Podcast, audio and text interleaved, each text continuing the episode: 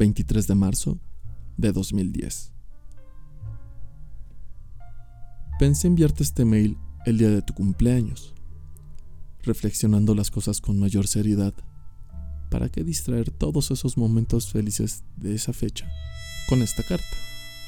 El motivo es el entendimiento de muchas cosas a lo largo de un gran silencio, el cúmulo de la experiencia para saber cuándo se debe de dejar todo atrás. Traté de entender del mismo modo sobre las obsesiones y de cómo ser libre. Todo a través de este silencio y la negación de la palabra. Seguí metas que aparentemente tenían que ver con esta parte de la vida en la cual podría volver a verte. Sin embargo, no fue así. En los últimos tres años, tuve el capricho de un niño negado a salir de la caverna. Intenté reconocer ese instante donde todo tiene un final.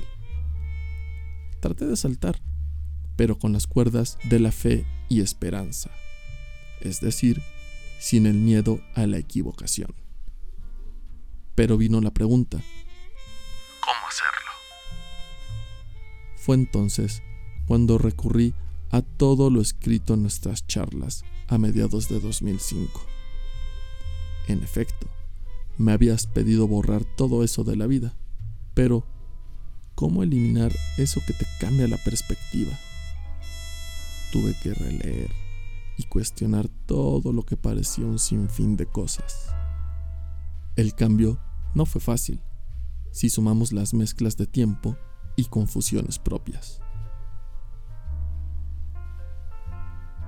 En ese instante entendí el inicio de esta carta. ¿Con qué fin? Primero, para agradecer enormemente el haberme cambiado todas las posibilidades de un futuro, a caer una y otra vez.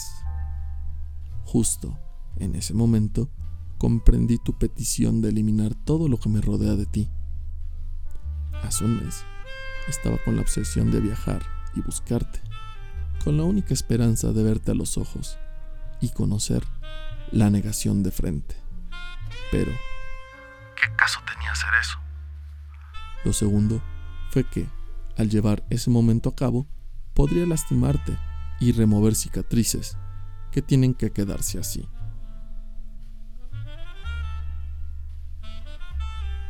La negación está en el silencio absoluto.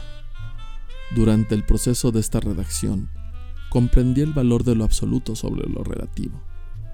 A lo largo de dicho proceso, la mente recapacitó y reflexionó sobre el perdón. Primero, hacia mi persona, hacia todo lo que te dije en nuestras últimas conversaciones. ¿Cómo dar disculpas si no se está perdonado todo aquello que nos lleva a entender los vacíos llenos de ira? La flexión de dar dos pasos atrás fue interesante hasta el punto de conocer y recordar tus palabras sobre el entendimiento del silencio. A partir de ese momento, pensé en ti, en tu felicidad y en que quizá algún día solo nos veremos a la distancia de los años. O quizá no. ¿Qué será de ti ahora? Tuve la tentación de visitar tu cuenta de Flickr. Negarlo sería absurdo. No obstante, no lo hice. Sería algo contradictorio. Anoche te vi en un sueño y en ese sueño estabas visitando a tu mamá y platicabas con ella todo acerca de tus metas. Después, estabas en las escaleras de casa junto a tu hermana, platicando sobre ese libro que ella está escribiendo. En otro instante, te vi en ese lugar, en ese café, en la estación del tren, disfrutando de la vida, de un libro y de todo lo que la vida te ha otorgado. Esto es un adiós. Deseo que tengas una bella y próspera vida. Postdata. Felices